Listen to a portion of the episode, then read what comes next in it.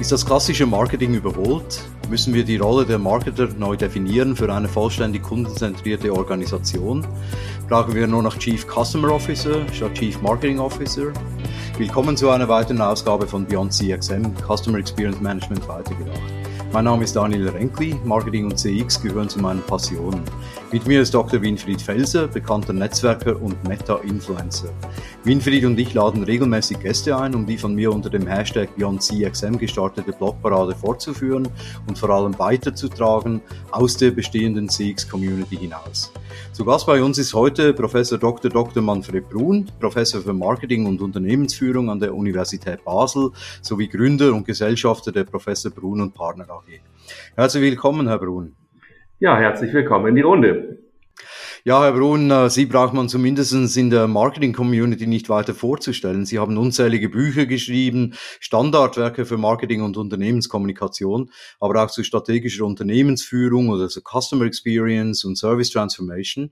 Sie haben als Ordinarius für Betriebswirtschaftslehre, insbesondere für Marketing und Unternehmensführung am Wirtschaftswissenschaftlichen Zentrum der Universität, Universität Basel hunderte, wenn nicht tausende Studierende auf ihrem Weg zu ihrem Master in Marketing begleitet begleitet, darunter ja auch mich, und haben als Berater eine Vielzahl von Unternehmen auf dem Weg zu einer kundenzentrierten Organisation begleitet.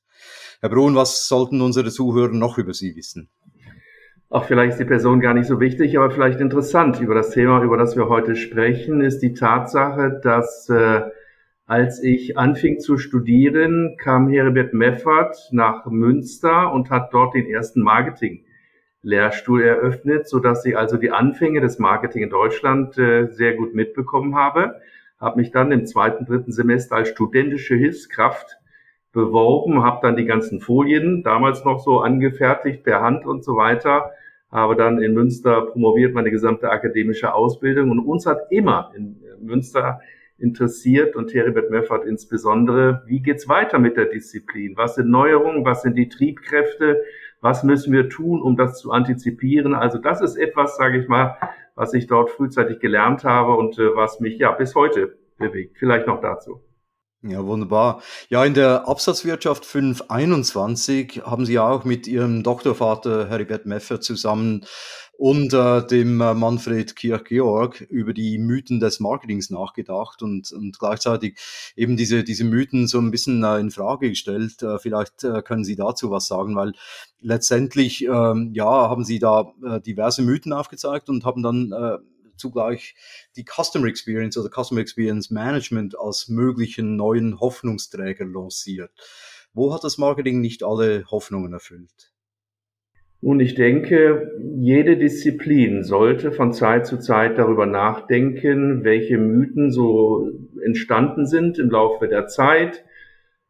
Beispielsweise der Kunde ist König oder Marken machen Märkte oder diese, diese einfachen Floskeln, sage ich mal, die sich dann auch irgendwann überholen, weil die Technologie geht weiter und viele andere Dinge verändern sich so stark, dass es an der Zeit ist, einfach mal einige Dinge auch in Frage zu stellen. Ich verbinde das immer mit der Überlegung, äh, verharren wir noch in einem alten Denken oder sollten wir überlegen, zu einem neuen Denken zu kommen? Das ist eigentlich so das Grundlegende bei dem Thema und inhaltlich wechselt das natürlich und äh, wir werden über Customer Experience Management nachher sicherlich ausführlicher sprechen. Aber das war der Hintergrund, weshalb ich mit Herbert Meffer und Manfred Kirchgeorg damals gesagt habe, lasst uns das alles mal auf den Prüfstand stellen und einfach mal, ja, in Frage stellen. Das war das Ziel eigentlich. Ja, nee, spannend. Also ich habe den Artikel gelesen und kann ihn nur empfehlen. Äh, Sie haben da äh, damals das Fazit gezogen, äh, Marketing kommt zukünftig die Rolle zu, die konsequente Kundenperspektive einzunehmen und sich mit der Steuerung, Koordination und Integration von Prozessen im Markt, bei den Kunden und auch bei Unternehmen zu, oder im Unternehmen zu beschäftigen, also im Sinne eines Change, Prozess- und Netzwerkmanagements. Sind wir hier nicht wieder beim Primat des Marketings in der Unternehmensführung?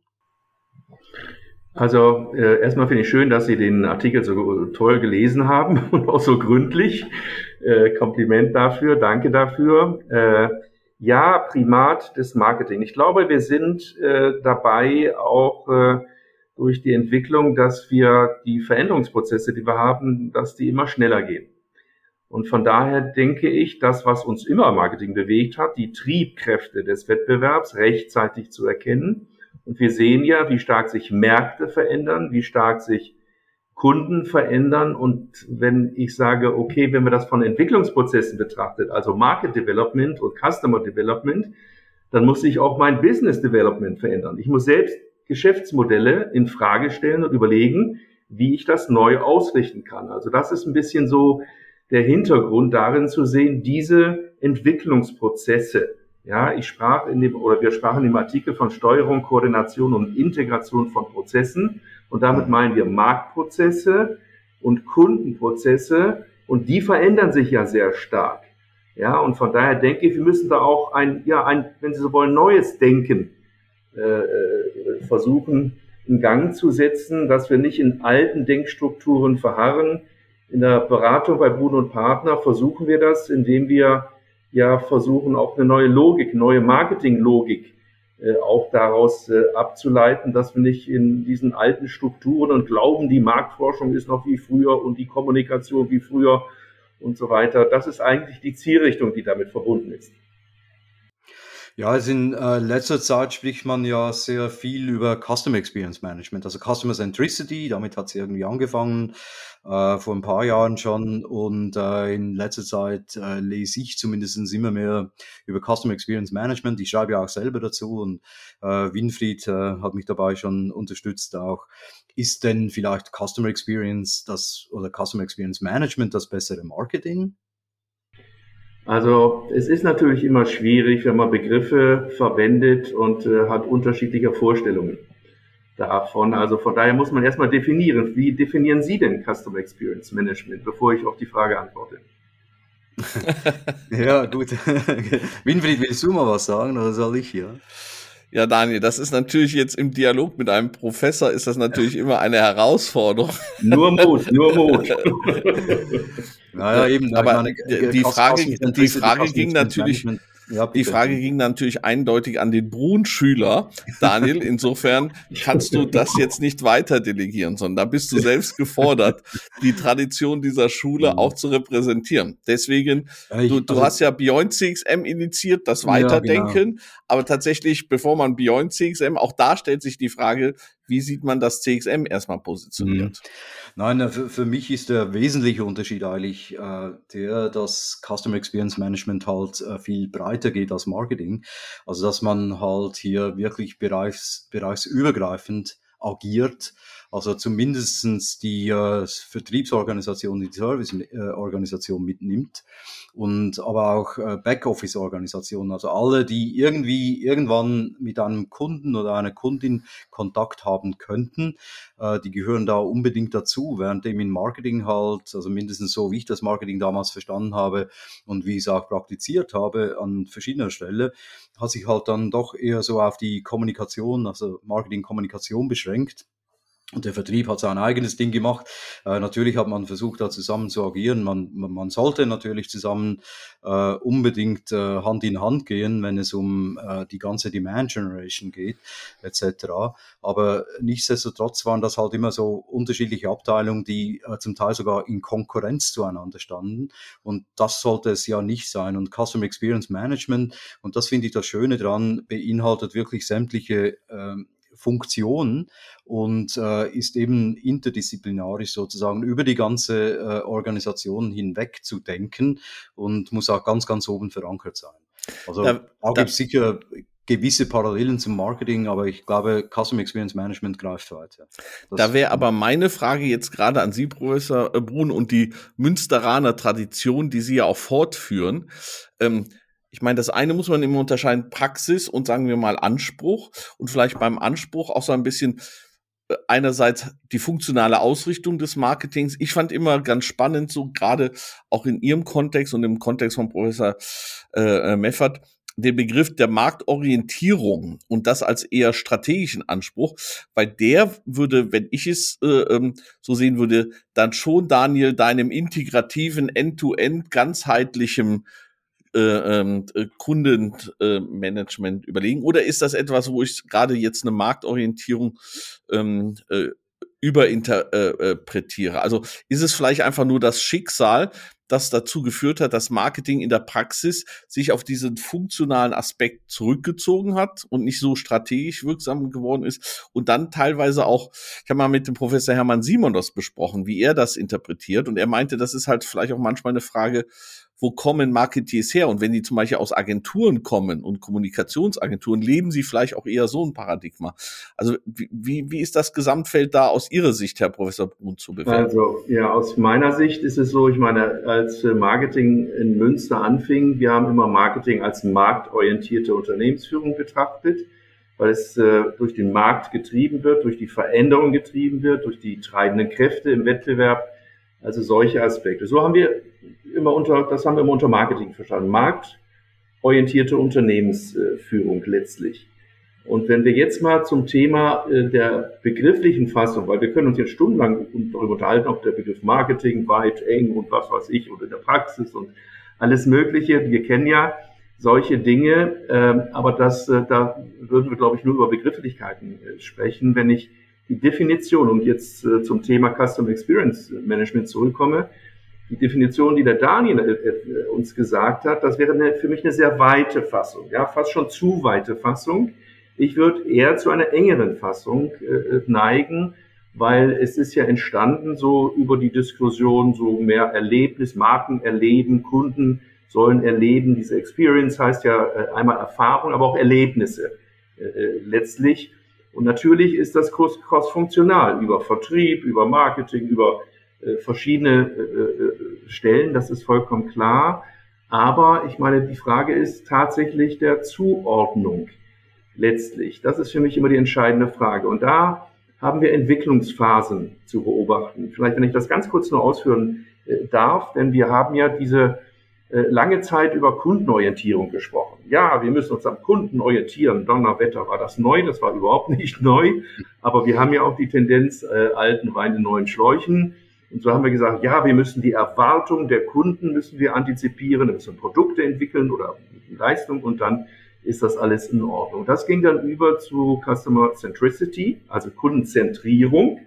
Da hat man gesagt, na ja, wir müssen ja mehr Service, mehr Erlebnis und so weiter. Da habe, hätte ich dieses Customer Experience äh, äh, äh, eingeordnet und zugeordnet, weil das Verlangen ganz klar ist, bei der Ähnlichkeit von Produkten müssen wir schauen, dass wir Erlebnisse äh, schaffen. Nur Erlebnis ist auch ein alter Hut. Wir reden seit 30, 40 Jahren. Erlebnisorientierter Handel und so weiter. Ich könnte die, die Beispiele noch fortführen. Ich denke, wir haben es heute zu tun äh, mit äh, etwas, was äh, ja vielleicht auch eine Art von Perspektivenwechsel ist. Äh, ein Perspektivenwechsel in der Marketinglogik. Denn die Kundenorientierung ist etwas, was wir in der Marketingdisziplin als Goods Dominant Logic, also die Güter, die Produkte stehen im Vordergrund, äh, bezeichnet haben. Bei der äh, Customer Centricity, also die Kundenzentrierung, da steht die Service Dominant Logic im Vordergrund, weil man dann sagt, na ja, wir müssen da verschiedene, verschiedene Service-Elemente äh, bieten. So, und seit einigen Jahren und das ist eine ganz interessante Diskussion, die wir auch in der Beratung bei Bruno Partner äh, forcieren und vorantreiben und auch schon ganz gute Erfahrungen gemacht haben, nämlich die Customer Dominant Logic. Das heißt, dass wir also eine Customer Logic versuchen zu identifizieren und weggehen von der Anbieterperspektive. Denn Kundenorientierung und Customer Centricity oder Konzentrierung ist die reine Anbieterperspektive. Die Customer Donor Logic versucht die individuelle Logik des Kunden, sein Ökosystem, nicht das Ökosystem des Anbieters, sondern das Ökosystem des Kunden und seine Werttreiber, nicht unsere Werttreiber als Anbieter, die Werttreiber beim Kunden, äh, äh, zu analysieren, um Leistungsangebote quasi als Hilfsmittel, um kundenseitige Ziele zu erreichen. Also von daher ist der Kunde bei dieser Denkhaltung, das versuchen wir voranzutreiben, Initiator der unternehmerischen und kundenseitigen Wertschöpfungsprozesse. Also ein Wertschöpfungspartner im Ökosystem des Kunden zu sein. Ja, also die ganz kurze Schilderung nur zeigt, dass es ein Paradigmenwechsel auch, indem wir einfach einfach switchen müssen und mal die, die Sache aus einer ganz anderen Perspektive betrachten. Das geht so Richtung, äh, Richtung äh, Co-Kreation, ja? Und das, das geht, genau, das geht in, Sachen, in Richtung Co-Creation, vollkommen, äh, vollkommen richtig, ja. Winfried?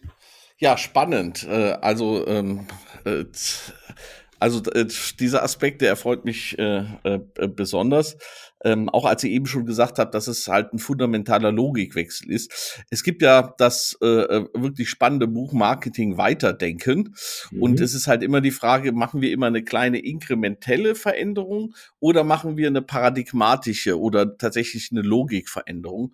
Und äh, da fand ich halt damals auch hier bei Vago Lasch diese, äh, ich hoffe, ich habe die richtig ausgesprochen, mhm. fand ich damals diese, diese umdrehen äh, und nicht nur zu sagen, das Produkt, das gut ist, wichtig, sondern mit Service meinen die auch nicht im engeren Sinne Dienstleistung, sondern quasi der emergente Service, also der, der Value in Use in gewisser Weise im Kontext des Kunden gedacht. Das ist schon tatsächlich eine ganz andere Perspektive äh, äh, drauf und ich glaube teilweise, ähm, also ich frage mich, wie, wie, wie ist diese, sind diese Gedanken tatsächlich in der deutschen Marketing-Community durchdiffundiert, diese paradigmatischen, also die wirklich der Anspruch einer neuen Logik, weil manchmal ist es auch so, gerade wenn wir über Customer Experience Management spricht, diese Radikalität, Herr Professor Brun, die Sie jetzt so ein bisschen gefordert haben, dass man tatsächlich sich auf die andere Seite äh, begibt, auf die Kundenseite, dass man es vielleicht auch unter einem ganz anderen Aspekt, auf einer anderen Abstraktionsebene sieht, die wird dann oft in der Realität des Customer Experience Management manchmal reduziert auf, sagen wir mal, ein bisschen Customer Journey, ein bisschen Touchpoint Analyse und so weiter. Aber ihre Radikalität, ähm, äh, Daniel, würde ich auch sagen, äh, in unseren bisherigen Gesprächen äh, äh war dieser Anspruch zumindest nicht so radikal gegeben, zu sagen, hier, wir wollen tatsächlich eine andere Logik und eine ganz andere Betrachtung äh, der Welt haben. Und daraus leitet sich ja dann auch tatsächlich ein ganz anderer Ge Gestaltungsaspekt. Also ich fand gerade zum Beispiel spannend, Herr Professor Pohn, dass Sie betont haben, es geht um Ökosysteme, aber vor allem um die Ökosysteme und den Kontext des Customers. Ja, weil oft wird ja Ökosysteme auch dann auch wiederum anbieterseitig äh, ähm, beleuchtet. Wie sehen Sie denn das, Herr Professor Brun? Sind Sie da äh, in der deutschen äh, Fachcommunity ähm, einsamer Streiter für so einen ähm, ähm, Logikwechsel? Also was ich äh, spannend fand, in Marketing weiterdenken gab es ein Beitrag, da, das endet damit, wir müssen noch weiter denken, ja, mhm. oder sogar das Weiterdenken sogar ganz überwinden. Wo, wo stehen wir da? Wie, wie weit ist die Community der, der Brunschen Radikalität gefolgt oder ist sie sich dessen bewusst? Oder ist Customer Experience Management vielleicht nicht doch manchmal einfach nur just another tool, just another äh, Hype, der gehypt wird? Also äh, das wäre so mal meine Frage zur Empirie ja. zum gelebten Marketing. Ja, ich glaube, was die Customer Dominant Logic anbelangt, da sind wir in der Tat noch in den Anfängen, weil natürlich viele Unternehmen, aber auch äh, in unserer Disziplin viele noch ja im alten Denken äh, fahren. Und wir haben äh, bei uns in der Beratung bei Bruno und Partner lange Wochen und Monate diskutiert und äh, sehen das als ein USB an und haben auch da schon die ersten Erfahrungen. Aber es ist sehr schwer auch mit den die Unternehmen zu überzeugen, diesen Perspektivenwechsel, wie Sie richtigerweise sagen, in der Radikalität dann auch durchzuführen. Und das schafft die Schwierigkeiten, die man bei jedem neuen Thema hat, weil die Abteilungen machen ihren Job, haben ihr Budget und machen dann immer so weiter. Das geht von der Marktforschung über Marketing, Vertrieb, Service, äh, wie auch immer. Aber äh, ich denke, wenn man das konsequent weiterdenkt, und ja, wir machen auch eine Studie jetzt über den Stand von Customer äh, Dominant Logic in den äh, Unternehmen äh, beispielsweise. Wir sind dabei, äh, diese äh, Denkhaltung der Kundenlogik weiter runterzubrechen. Was heißt das für die Marktforschung? Was heißt das für die Segmentierung? Was heißt das für die strategische Ausrichtung? Was heißt das für den Instrumenteeinsatz? Was heißt das für das Controlling? Das hat ja tief tiefgehende äh, Konsequenzen letztlich, wenn Sie das äh, weiterdenken. Man kann ja nicht segmentieren wie eh und je und man kann auch nicht die Marktforschung wie eh und je, sondern man muss ja versuchen, das einfach, einfach durchzudeklinieren, um da äh, auch neue Strategien und auch neue Instrumente dann zu handhaben. Und welche Stellung dann ein wie auch immer geartetes Customer Experience Management haben wird, das müssen wir schauen. Das müssen wir sehen, ob es tatsächlich instrumentell dann zugeordnet wird und gesagt wird, naja, müssen wir schauen, wie die Lebenswelt des Kunden, wie das in das Ökosystem passt, ob es äh, geeignet ist, dann auch seine kundenseitige Ziele zu erreichen, äh, beispielsweise, und ob da äh, die Wertschöpfung, Generierung auch davon betroffen ist, das wären Fragestellungen, die man dann beantworten müsste. Mhm. Und wie unterscheidet sich jetzt äh, die Customer Dominant Logic äh, zur Customer Centricity? Äh, sind das eben die genannten äh, beiden, äh, also Co-Kreation auf der anderen Seite, äh, auf der einen Seite, Entschuldigung, und die Ökosysteme auf der anderen Seite. Gibt es dann noch mehr dazu zu sagen? Naja, die Customer Centricity, sage ich mal, die hat ja zum Zielsetzung, dass man die Beziehung zwischen Anbieter und Kunde relativ isoliert betrachtet, auch die Logik des Anbieters immer noch dort äh, im Zentrum hat. Man sieht zwar den Kunden als aktiven Mitgestalter, das ist schon richtig, als Co-Entwickler äh, beispielsweise, aber die Anbieterperspektive, die bleibt dort immer noch. Und das ist der Mangel, der Mangel an der Kundenzentrierung oder Customer Centricity, äh, weil man da zwar auf den Kunden achtet, aber bitteschön, ich meine, das ist auch, wie gesagt, ein alter Hut. Das machen wir ja äh, seit Jahrzehnten. Aber äh, dieser Perspektivenwechsel äh, quasi, der bedeutet letztlich, es äh, nicht nur aus der Anbieterperspektive äh, zu betrachten, sondern zu sehen, dass Anbieter aktive Teilnehmer im Leistungserstellungsprozess beim Kunden ist. Das heißt, wir reden nicht zum Beispiel, um jetzt vielleicht nochmal eine Parallele aufzuzeigen, wir reden nicht über Kundenintegration, das heißt, der Kunde integriert sich bei uns. Das ist das alte Denken. Das neue Andenken geht in Richtung Anbieterintegration. Wie kann der Anbieter sich beim Kunden quasi integrieren? Ja, das meine ich damit, mit diesem Perspektivenwechsel im Prinzip. Spannend, ja.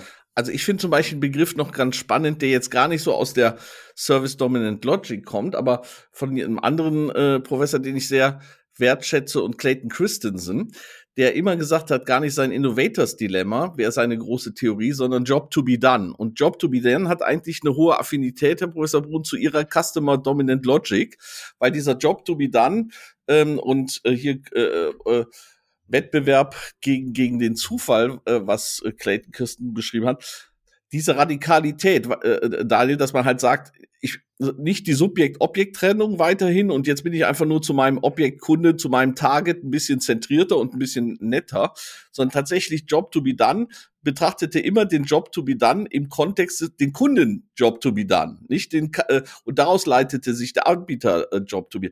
Das ist natürlich auch eine ganz andere Anforderung, was Empathie und das Verstehen des Kundens und auch seines Kontextes und seiner Ökosysteme angeht. Und gerade wenn Sie sagen, Herr Professor, äh, mit äh, Marktforschung und sowas, da würde ich sagen, wenn man sich das reale Marketing in den Unternehmen anschaut, und jetzt nicht nur funktional und Abteilung, sondern was Unternehmen können, so einem dem Brunschen Anspruch, würde ich sagen, werden die wenigsten Unternehmen gerecht. Äh, also nicht nur, dass es ein USP ist, sondern das wäre schon nochmal eine radikale Transformation, wenn Unternehmen äh, so eine fast schon philosophische Perspektive letztendlich dann einnehmen würden. Ja, also wir planen in den nächsten, ich sag mal, sechs Monaten ungefähr, wir haben schon erste Anfänge gemacht, planen dort auch ein neues Buch, beispielsweise über Customer Logic, als neue Zielgröße eines kundendominanten Managements.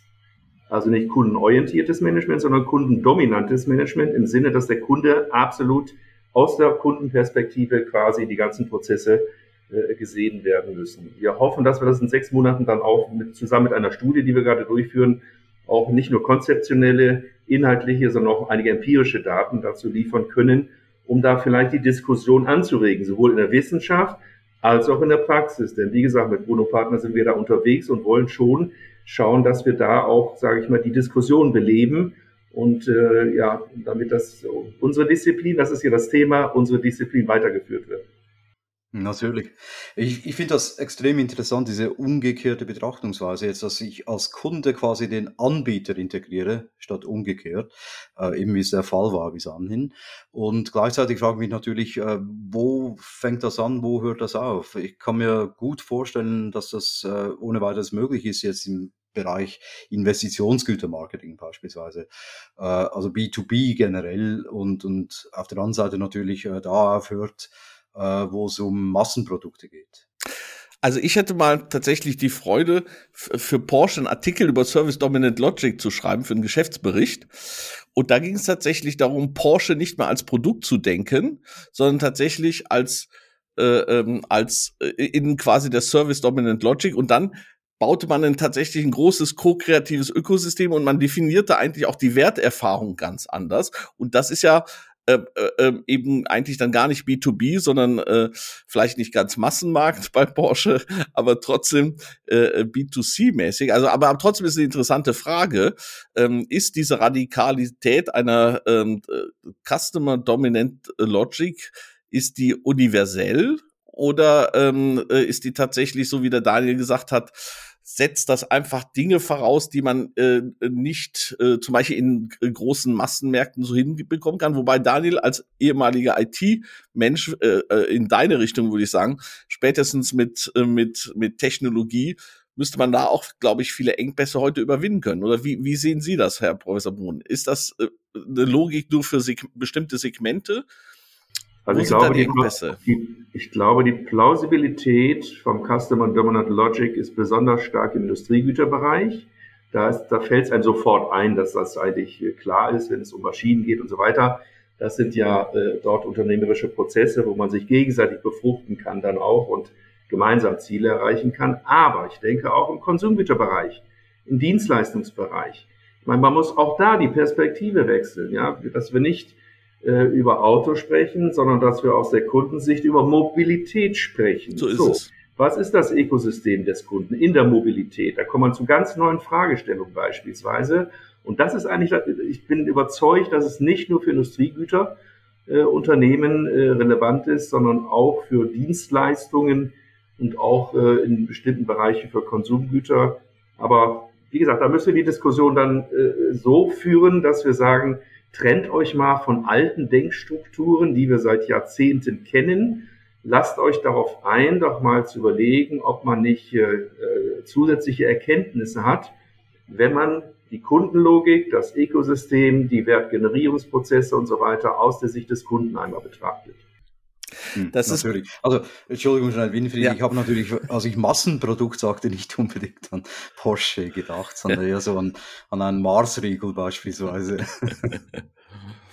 Ja, aber ähm, äh, ganz kurz natürlich, ich sehe es auch so, wie ihr es formuliert habt. Es gibt eine unterschiedliche Affinität und gerade wenn man natürlich B2B Industriegüter ist man natürlich viel näher ähm, dran. Und da war ich auch so, dass Firmen wie SAW Eurodrive letztendlich da auch schon versucht hatten, sich immer in die Kunden zu integrieren und die haben dann auch ihre Businessmodelle angepasst. Da war ich beim Hermann Simon mal in Wien auch auf so einem Pricing-Konferenz und da wurde das Pricing angepasst. Da preiste man äh, nicht mehr eine Maschine oder einen Reifen, sondern den Value in Use in dem Kontext tatsächlich und, und, und den Gebrauch äh, äh, ähm, äh, den man äh, da hätte. Während es dann vielleicht beim Maßriegel nachher mit der Co-Kreation immer schwieriger wird. Aber auch da kann man natürlich auch Kunden-Communities einbinden äh, und äh, Ökosystem. Da ist es vielleicht nicht der einzelne Kunde.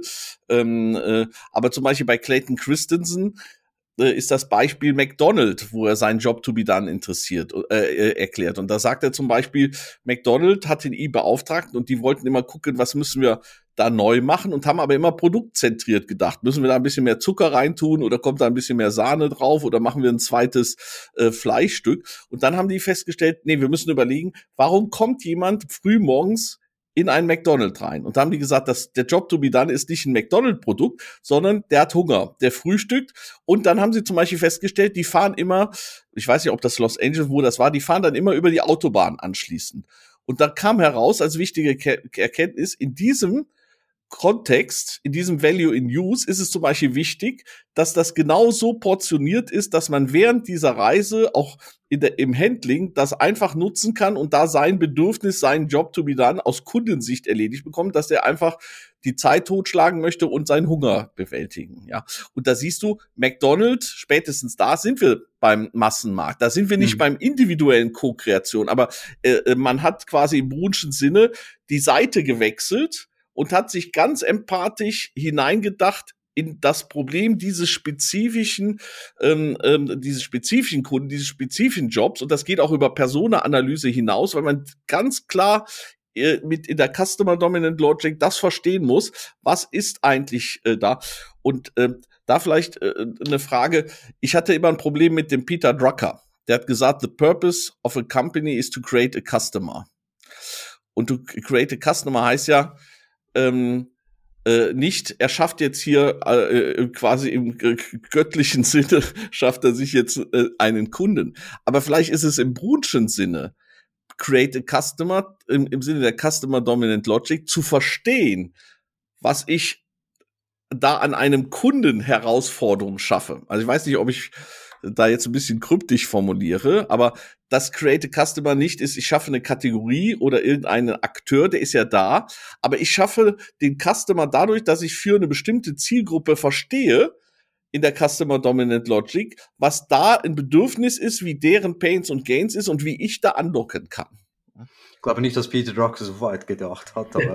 also Peter Drucker würde ich nie unterschätzen. Ich bin ja ein großer Peter Drucker-Fan, aber äh, äh, ähm, äh, äh, äh, wir müssen jetzt heute auch nicht über Peter Drucker äh, äh sprechen, aber äh, in gewisser Weise lösen Sie, Herr Professor Brun, äh, so eine Verständnisthematik auf, die ich gerade mit diesem Satz hatte, der ja auch gerne zitiert wird, dass the purpose of a, a, a company is to create a customer, dann ist das nicht kategorial oder absolut gedacht, sondern es ist tatsächlich eher dieses relationale Verstehen des Customer-Kontextes. Ja, also ich würde sagen, Drucker ist ein früher unverstandener Pionier der Customer Dominant Logic nach Brun et al. Ja, okay.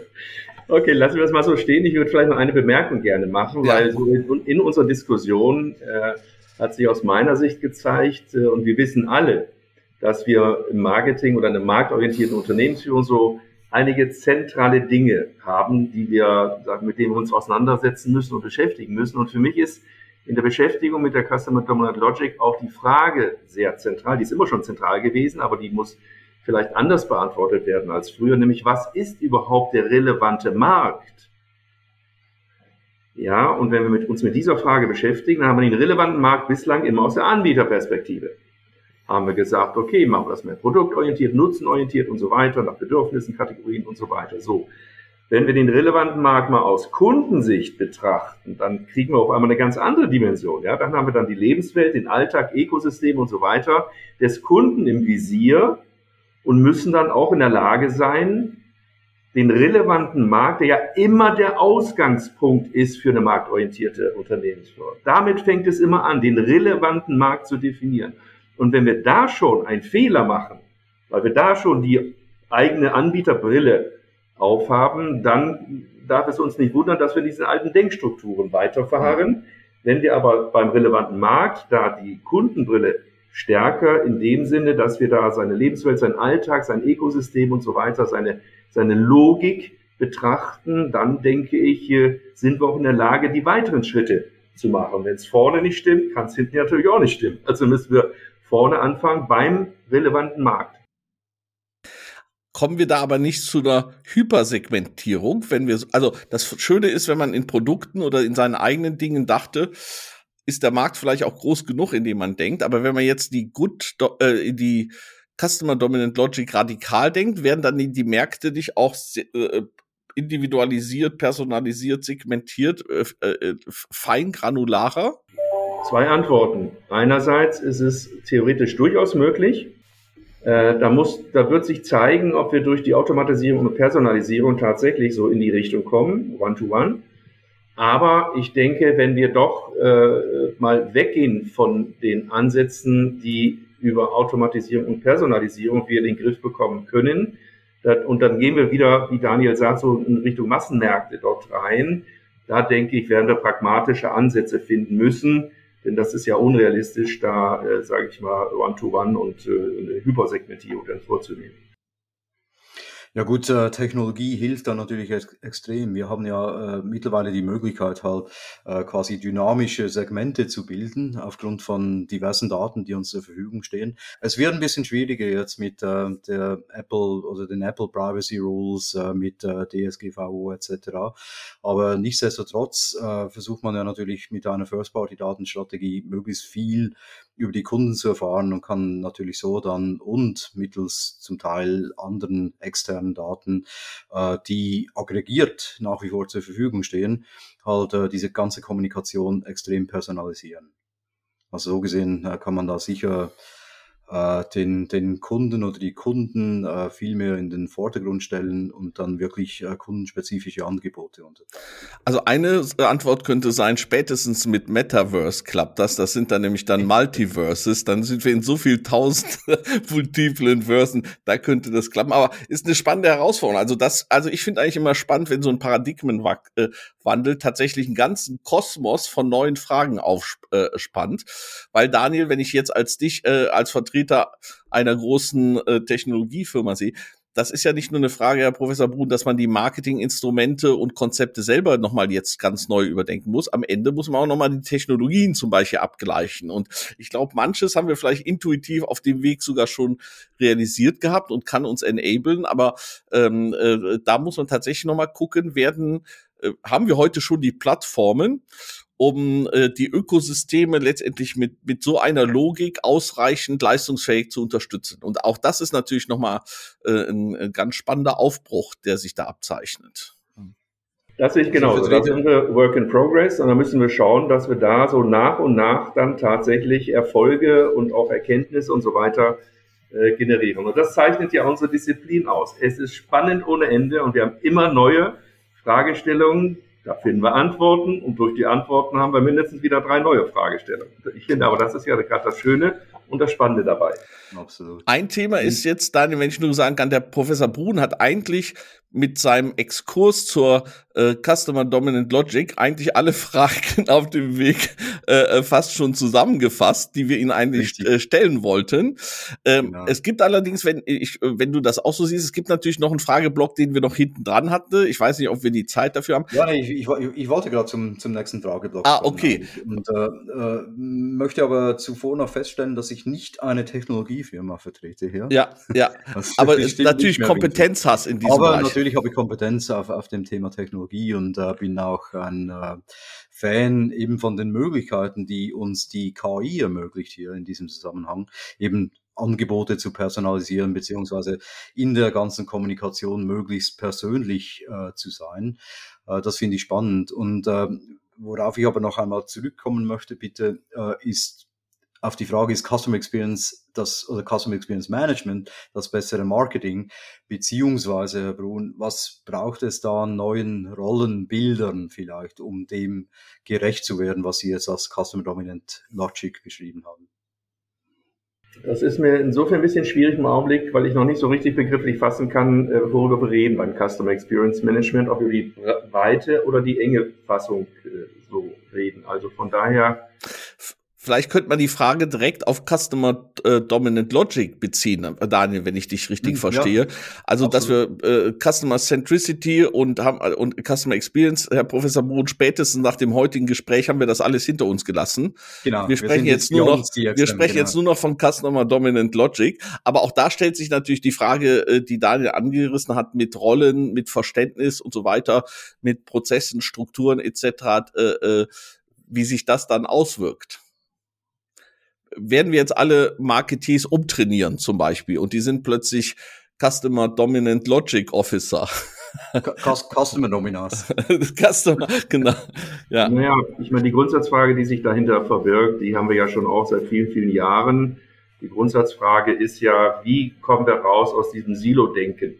Und wir kommen da nicht raus, indem wir sagen, oh, wir haben jetzt ein neues Konzept, das, äh, dann brauchen wir eine neue Abteilung. Ja. Da brauchen wir eine neue Abteilung, da brauchen wir Leute, Männer, Frauen, die kriegen Budget und die sollen das managen, die sollen das machen und so weiter. Und das Management fragt dann, oh, haben wir vielleicht ein neues Problem, damit wir wieder eine Abteilung und so. Wenn wir das so fortfahren, dann wird es natürlich schwierig. Daniel hat es gesagt, in dem Aufsatz mit äh, Herbert Meffert und Manfred Kirchgeorg haben wir versucht, Marketing so in die Richtung Steuerung, Koordination und Integration von Prozessen zu betrachten. So, das heißt ganz klar weg von dieser Abteilungsdenke, äh, äh, letztlich äh, akzeptieren, dass es andere gibt, sei es IT, sei es vielleicht im vertrieblichen Bereich, F und E oder was auch immer, die dann eine sehr viel stärkere Expertise haben, um Beiträge für das Ökosystem des Kunden, um Beiträge zur Wertschöpfungsgenerierung, um Beiträge für das Leistungsangebot zu machen. Und da sehe ich dann, wie gesagt, Marketing oder marktorientierte Unternehmensführung oder je nachdem, wie man das bezeichnet. Ich äh, denke, da sollte man auch eine gewisse Flexibilität äh, haben, als jemand, der Change-Prozesse, Netzwerkmanagement betreibt, der also da nicht verhaftet ist jetzt und sagt, oh, das ist aber nicht jetzt meine Abteilung, das ist die andere Abteilung, sondern der Dinge initiiert, antreibt, der immer die Kundenperspektive im Kopf haben muss, äh, in der genannten Form, aber dann auch akzeptiert und sagt, ich kann nicht alles. No. Und oft, das ist ja auch eine spannende Frage, welche Auswirkungen hat das beispielsweise auf die Marketingausbildung? Mhm. Weil wir wissen ja heute schon, die Marketingausbilder, die Marketer, die müssen mehr von Technologie verstehen, mehr von Daten verstehen. Mhm. Wer ist denn in der Lage, diese ganzen Daten, die im Internet da äh, entstehen, Data Science, Business Analytics oder wie auch immer, genau. das müssen unsere Studenten heute äh, gelehrt bekommen, damit sie das, äh, vielleicht ist es sogar schon zu spät, denn Google äh, hat da so viele Forscher und so viele Experten äh, dort sitzen, aber ich denke, wir müssen auch die Konsequenzen für unsere Marketingausbildung uns Gedanken machen, dass wir mehr Technologie, mehr Daten, mehr Methoden auch den Studierenden beibringen. Ich glaube, auch das wird eine zukünftige Aufgabe sein. Ganz wichtig, ja, finde ich auch. Nun äh, zum nächsten Themenblock, äh, Winfried. Ich glaube, da wolltest du hin, oder? Äh, die äh, Marketing-Perspektiven aus unterschiedlicher Sicht. Jetzt beispielsweise Professor Meffert hat für das moderne Marketing ja seine vier I-Prinzipien definiert. Innovation, Individualität, Integration und Integrität. Phil Kotler seine vier C, Co-Creation, Currency, Communal Activation und Conversation. Was hat Manfred Brun diesbezüglich an vier Buchstaben und wofür stehen die? Das ist ja das Schöne im Marketing. Wir haben immer so Labels. Wir haben vier Ps, vier Is, vier Cs, vier Schlag mich tot. Also das ist natürlich verführerisch zu sagen, dass man so Anfangsbuchstaben nimmt und äh, das dann äh, quasi versucht, das äh, zu fokussieren. Manchmal gelingt's, manchmal nicht. Manchmal oder meistens ist es ja überholt. Es ist sicherlich der richtige Gedankenansatz. Das war es ja auch mit den vier Ps, aber da hatten wir fünf Ps, sieben Ps und so weiter. Mhm. Das geht dann halt immer weiter.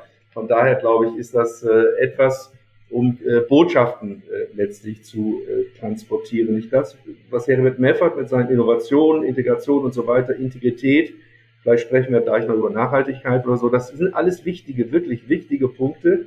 Und äh, was Kottler äh, dort äh, sagt, der neigt ja immer dazu, ein bisschen so metamäßig ein bisschen nach oben zu gehen und die Sichtweise äh, dort einzunehmen. Ich persönlich würde die primären Aufgaben des Marketing nicht in der äh, 4 Ps, 4 Is, 4 Cs oder was auch immer dort sehen, sondern einfach die Fähigkeit zu diesem Perspektivenwechsel, die Fähigkeit, Prozesse zu initiieren, die Fähigkeit, äh, äh, Dinge anzuschieben aus der Sicht des Kunden, aus seiner Sichtweise und der Frage nachzugehen, wie gelingt es mir, quasi die anderen Abteilungen dazu zu bringen, dass sie ihre Beiträge dazu leisten. Also quasi auch Marketing als eine, als eine Verbunddisziplin, als ein, ein Schnittstellenmanagement äh, und nicht äh, zu sagen, naja, wir machen Werbung oder machen wir noch ein bisschen Preise und machen noch ein bisschen Promotion und so weiter, sondern wirklich raus sich öffnen und dann äh, zu versuchen, äh, die, diese Aufgabe aus Kundensicht zu lösen. Also insofern, äh, in diesem Frageblock wollten wir eigentlich so ein bisschen über die, die enge Perspektive hinaus. Und eigentlich haben sie die mit Customer Dominant Logic eigentlich umfassend beschrieben äh, und dann auch tatsächlich paradigmatisch und nicht instrumentell. Und da glaube ich, da ist auch der Professor Meffert vielleicht mit seinen vier Is dann auch prinzipieller äh, äh, letztendlich äh, äh, unterwegs und auch, sagen wir mal, manches an Kritik, äh, was es dann zum Beispiel auch an Customer Experience äh, Management gibt, löst sich dann vielleicht in so einem größeren äh, äh paradigmatischen äh, äh, Wandel auf. Deswegen dann hatte ich sogar schon an den nächsten Frageblock äh, gedacht, weil wir einfach zum Thema Nachhaltigkeit äh, zum Thema Nachhaltigkeit, weil das ist ja auch ein Thema, mhm. das ja auch der äh, äh, Münsteraner Schule Professor Meffert, auch bei Ihnen, beim Professor Kirch-Georg, war, war da ja auch schon immer frühe Pionierschaft in in auch diesem Thema. Und äh, mhm. wenn man und das finde ich jetzt an Drucker so spannend, wenn man zum Beispiel Customer jetzt nicht nur eng versteht im Sinne von, ähm, das ist eine bestimmte Kategorie von äh, Beziehung eines Unternehmens, sondern sagt, das eigentlich eine radikal, äh, die Brutsche Customer Dominant Logic ist eine radikal neue Sicht auf auf äh, auch die Beziehung im Ökosystem, dann ist natürlich irgendwann mal in diesem Ökosystem auch Gesellschaft wichtig oder sagen wir mal die Gesamtheit äh, äh der Stakeholder in ihren Ansprüchen, die sie da auch haben, an, an ein gemeinsames. Und äh, das ist die Frage, hat Nachhaltigkeit, hat Sustainability da eine große Rolle. Professor Kirchgeorg hat ja zum Beispiel das Leipziger ähm, äh, ähm, äh, ähm, Führungsmodell äh, auch mit vorangetrieben, sich sehr stark damit äh, äh, beschäftigt. Ist das auch ein Thema für Ihre Customer Dominant Logic, äh, äh, auch diesen noch größere Perspektive einzunehmen? Interessant, dass Sie diesen Aspekt ansprechen, gerade auch mit Manfred Kirchgeorg, weil wenn ich so mal zurückschaue, dann war es in der Tat so, dass Herbert Meffert an diesen Themenstellungen, äh, die im nicht ökonomischen Bereich liegen, sehr großes Interesse immer hatte, äh, was sich zum Beispiel dadurch dokumentierte, dass äh, ich selbst Mitte der 70er Jahre über das Umweltbewusstsein der Konsumenten meine Promotion geschrieben habe, und zwar zu einer Zeit, ja, da ist gerade Meadows, Club of Rome entstanden, also ein sehr, sehr neues Thema. Ja. Meine Diplomarbeit habe ich über Konsumerismus, also aus Verbrauchersicht, was äh, geschrieben beispielsweise. Manfred äh, Georg hat seine Habilschrift über die Kreislaufwirtschaft äh, geschrieben. Die beiden haben ein Buch über Umweltmanagement geschrieben. Also das ist schon von der Tradition her, sage ich mal, äh, ja, seitdem Meffert äh, Marketing äh, als marktorientierte Unternehmensführung verstanden hat, hat er auch solche Aspekte immer äh, äh, spielt immer eine Rolle. Denn es ist ja die Frage, ich kann ja viel über marktorientierte Unternehmensführung sprechen. Wenn ich die Externalitäten nicht berücksichtige, dann kann ich das glatt vergessen. Also ist an sich, wenn man den Marktbegriff betrachtet, wichtig und zentral auch sich mit Externalitäten zu beschäftigen. Nun hat sich das Thema Nachhaltigkeit natürlich in der Art und Weise äh, äh verändert, dass es zur Selbstverständlichkeit geworden ist, mehr oder weniger. Ja, früher war es noch was, äh, was Besonderes, da haben wir dann Frosch gehabt oder was weiß ich, irgendwelche Ökoprodukte. Heute, äh, sei es jetzt, äh, dass wir ESG-Kriterien äh, nehmen beispielsweise oder andere Kriterien äh, nehmen, dann wird es an sich ja zur Selbstverständlichkeit aus Unternehmenssicht, aber Ihre Frage war ja auch nach Customer Logic, da würde ich sagen, ja, Immer dann, wenn diese Aspekte natürlich eine Entscheidung im Ökosystem, auch bei den Wertgenerierungsprozessen und in seiner, in der Kundenlogik eine Rolle spielt, dann sind wir umso mehr aufgerufen, als Anbieter uns dort zu integrieren durch Leistungsangebote, denn sonst äh, wird es keinen Sinn haben. Aber es passt voll und ganz auch in die Customer Download Logic. Weil das wird ja, also wenn Sie, ja, Daniel. Nein, ich wollte nur sagen, wenn Sie von Externalisierung reden, dann haben Sie ja in Ihrem Artikel zu äh, den Mythen des Marketings auch von äh, beispielsweise dem Arbeitsmarkt gesprochen, von, ähm, von dem Finanzmarkt etc.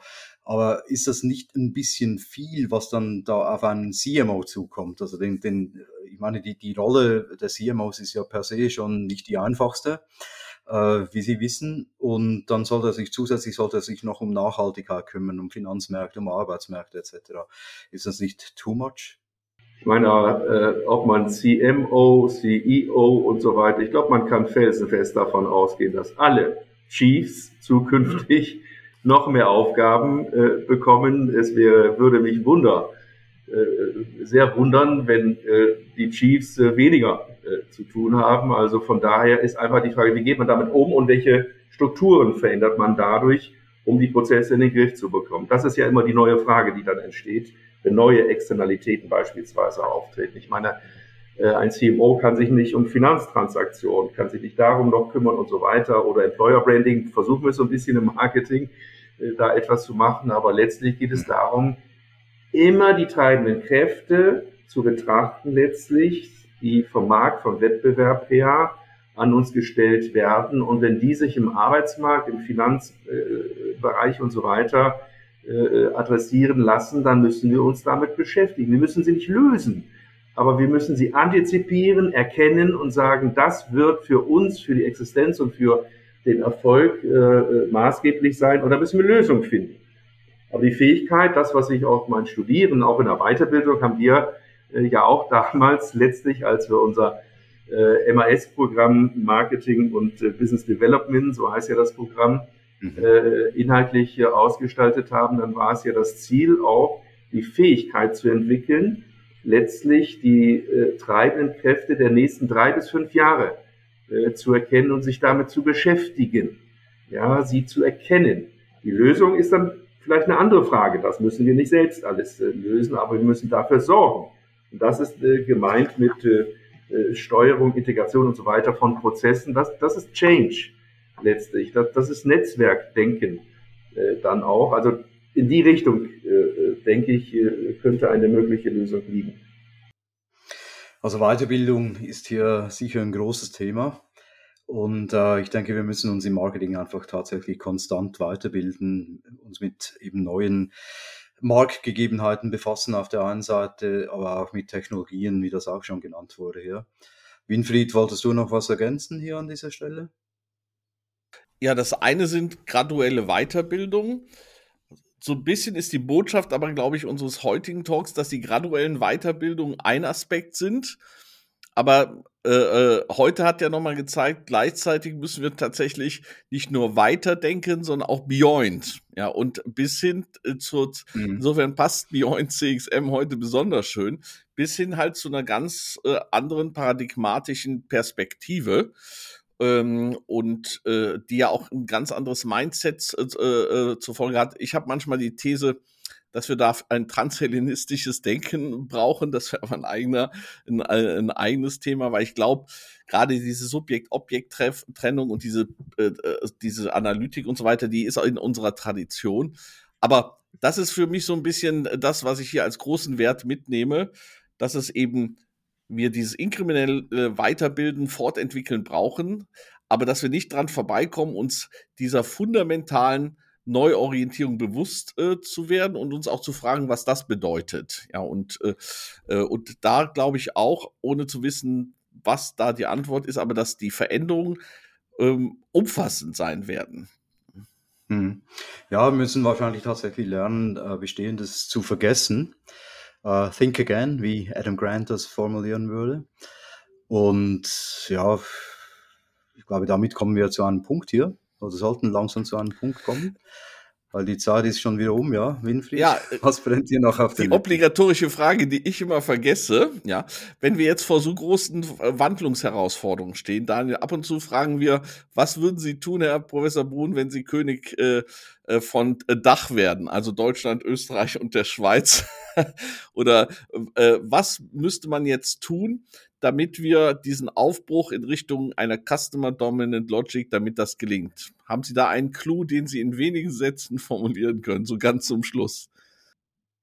Ja, es ist schön, dass Sie die 100 Millionen Dollar Frage mal in einem Satz beantwortet haben möchten. Das freut mich immer. Vielen Dank äh, für diese Frage. Ich äh, denke, es äh, ist auf der einen Seite notwendig, äh, wirklich auch die Ausbildung zu verändern ganz klar. Irgendwo muss es ja anfangen. Und wenn wir eine Ausbildung nicht anfangen, damit meine ich nicht nur die Weiterbildung, auch die Erstausbildung, also umfassend, äh, frühzeitig auch, äh, auch dieses, diese ganzen Curricula auf den Prüfstand zu stellen.